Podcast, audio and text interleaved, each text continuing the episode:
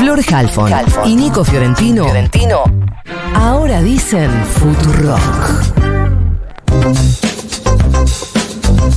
Decíamos al comienzo del programa que hay un incendio forestal declarado en una reserva natural de Tierra del Fuego hace más de una semana que hay mucha preocupación en torno a esto y que obviamente se complica con las sequías, con mucho calor. Vamos a hablar de esto y de otras cosas con Gustavo Melela, gobernador de la provincia de Tierra del Fuego, Antártida e Islas del Atlántico Sur, hablando con propiedad. Gustavo, buenos días. Florencia Halfon te saluda. ¿Cómo te va? Buen día, Florencia, para vos y toda la gente de la radio. Bien, gracias a Dios. Gracias por atendernos. ¿Qué nos podés actualizar de este panorama? Bueno, la verdad es que nosotros como otros lugares del país, estábamos en alerta por los componentes climáticos que se estaban dando, una gran sequía, la verdad que, extraordinaria, y nosotros se suman los vientos, ¿no? Con vientos de, la verdad, muy fuertes. Se dio un incendio eh, en un día que había muchísima sequía, vientos entre 60 y 70 kilómetros, en un lugar, la verdad, es difícil de llegar, eh, muy, de un lugar de una belleza increíble, y eso hizo que fuera muy difícil de contenerlo y se empezara a desparramar. Se actuó rápidamente desde la Brigada del Fuego de la provincia, enseguida la Brigada de, Combate del Fuego de la Nación, con un gran acompañamiento de la Nación. Pero bueno, realmente la situación es compleja porque recién tuvimos dos días nada más sin viento, porque fue muy riesgoso para los brigadistas. El viento, la verdad, era muy fuerte y, muy bravo, entonces se envolvía con el fuego y era muy peligroso para ellos. Y, y la verdad es que lo primero es cuidar la vida de los brigadistas, todos los que trabajan ahí. Así que recién dos días, ayer y anteayer, se pudo trabajar y hoy un poco más.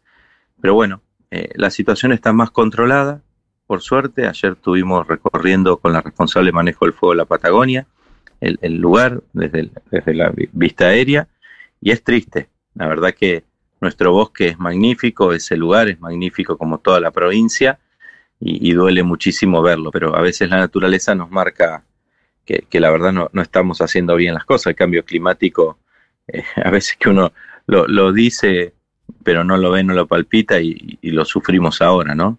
Así que realmente esperemos controlarlo cuanto antes y, volver después a hacer, empezar con un trabajo de, de, de recuperación. ¿6.500 hectáreas es lo que se calcula o ya es más?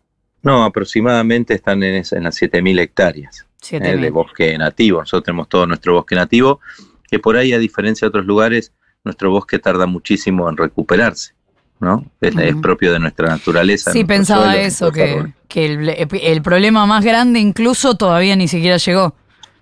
Claro, tal cual, porque uno mira a otros lados, decís lo que fue Corrientes, y hablamos ayer con los brigadistas, el estero de Liberá, y rápidamente la naturaleza por su sistema, no sus condiciones, hace que se recupere.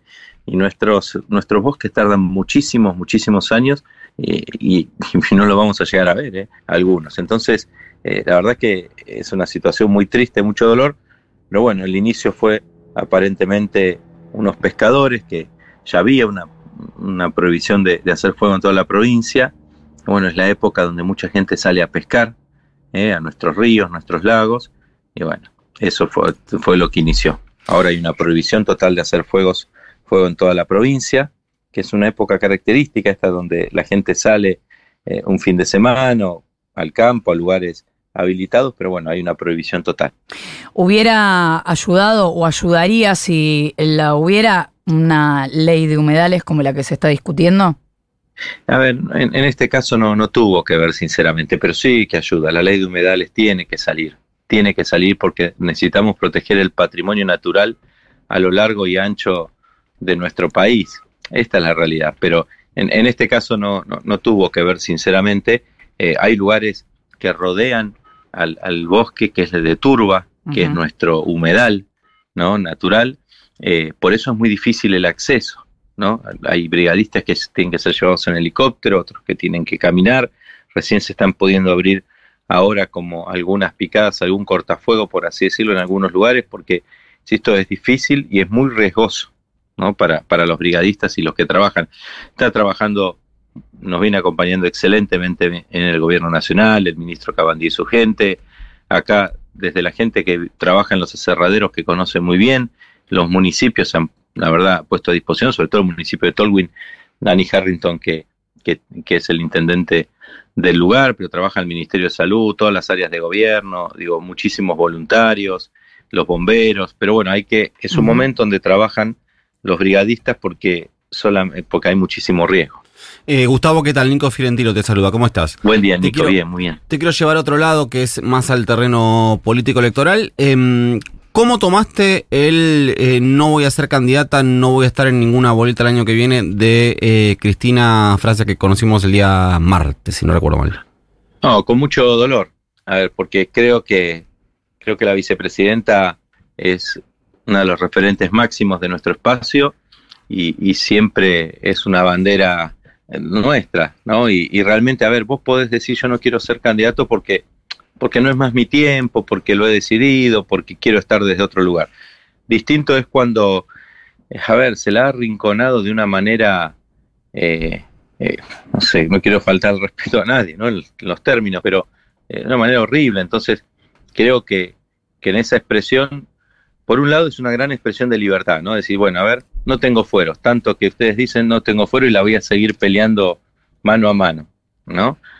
Con una, yo creo, con ella con la verdad y los otros con un gran aparato y un gran poder, eh, nunca visto, ¿no? Nunca Ujú. visto en esta unidad tan grande. Pero yo creo que la vicepresidenta, eh, y creo que el pueblo se lo, el pueblo que, que responde a ella, que la queremos, que la valoramos y que sigue siendo referente, todo el mundo quiere que Cristina sea candidata, ¿no? No por los fueros, digo, porque sigue siendo el referente máximo eh, político, creo que de la Argentina, ¿eh? claramente lo digo. Entonces, me parece que a mí me, me dio dolor, me dio bronca, pues la verdad es que, insisto, una, una cosa es cuando vos decidís por, por otras cuestiones y otras porque cuando ya te cansaron, Sí. te pudrieron, te calentás, perdón la expresión, ¿eh?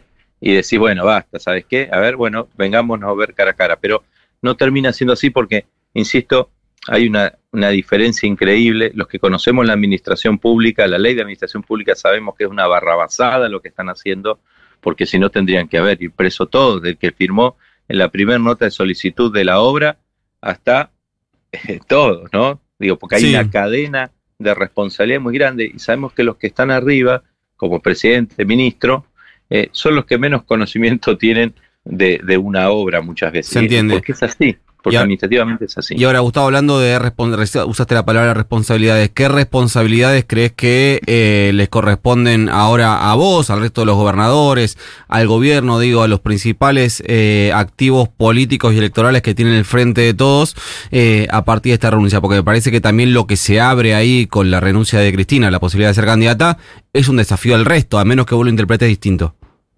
No, yo creo que sí. A ver, yo creo que es un gran desafío que nos, nos tiene que interpelar sí o sí, ¿no? A todos, a todos los referentes del, del frente de todo, y dejarnos de jorobar, dejarnos de jorobar con las internas, dejarnos de jorobar con las chicanas unos a otros, porque yo lo vengo diciendo hace rato, digo, si nosotros nos dividimos, nos llevan puesto y va a perder nuestro pueblo. ¿eh? Porque ustedes imagínense lo que hicieron con Cristina, que es la máxima referente de la política, de la oposición de ellos. Lo hacen con vos, lo hacen conmigo, y no es simplemente un discurso, ¿eh? Digo, es un disciplinamiento. Disciplinás al jefe o al responsable de la máxima organización o al máximo dirigente y hacia abajo es como casi automático que se empiezan a autodisciplinar algunos. Entonces creo que no, más que nunca uno tiene que tener ese poder de lucha, de combatir seriamente, pero de unidad del frente de todos. Si ahora en las provincias empezamos a dividirnos, si a nivel nacional empezamos a dividirnos, si cada uno se dispara para un lado o para el otro, si todos nos creemos Batman, la verdad van a llevar puesto a Cristina y al resto. Y lo peor es que llevan puesto un proyecto de país. Lo que eso es lo más lamentable, porque a ver, vos podés joder a Gustavo Melella, perdón la expresión, ¿eh? Sí. No, podés por jorobar favor. a Gustavo Melella, perdón, podés jorobar a, a Juan de los Palotes, a María de las Nieves, podés jorobar a quien quiera, pero estás jorobando un modelo de país. Se están llevando un modelo de país, un modelo de país que es de justicia social, de inclusión social, de ascenso social ascendente, de un país para todos, donde tenga lugar la pyme, el comercio, la industria. No, se lo llevan puesto porque ellos quieren otro país, un país para pocos, un país sin industria nacional, un país donde los trabajadores pierdan sus derechos todos los días. Entonces, me parece que todos, frente de todos, tenemos que tener una máxima responsabilidad en este tiempo y hacernos cargo de que hemos llegado a esto por responsabilidad nuestra. Si él le dice Melella, vamos a decirle así, Gustavo Melella, gobernador de la provincia de Tierra del Fuego, muchas gracias por habernos atendido. No, gracias a ustedes, que tengan un buen fin de semana. Igualmente. Son las ocho y media de la mañana, 29 grados la temperatura en la ciudad de Buenos Aires, 36 la máxima para hoy. Futuro.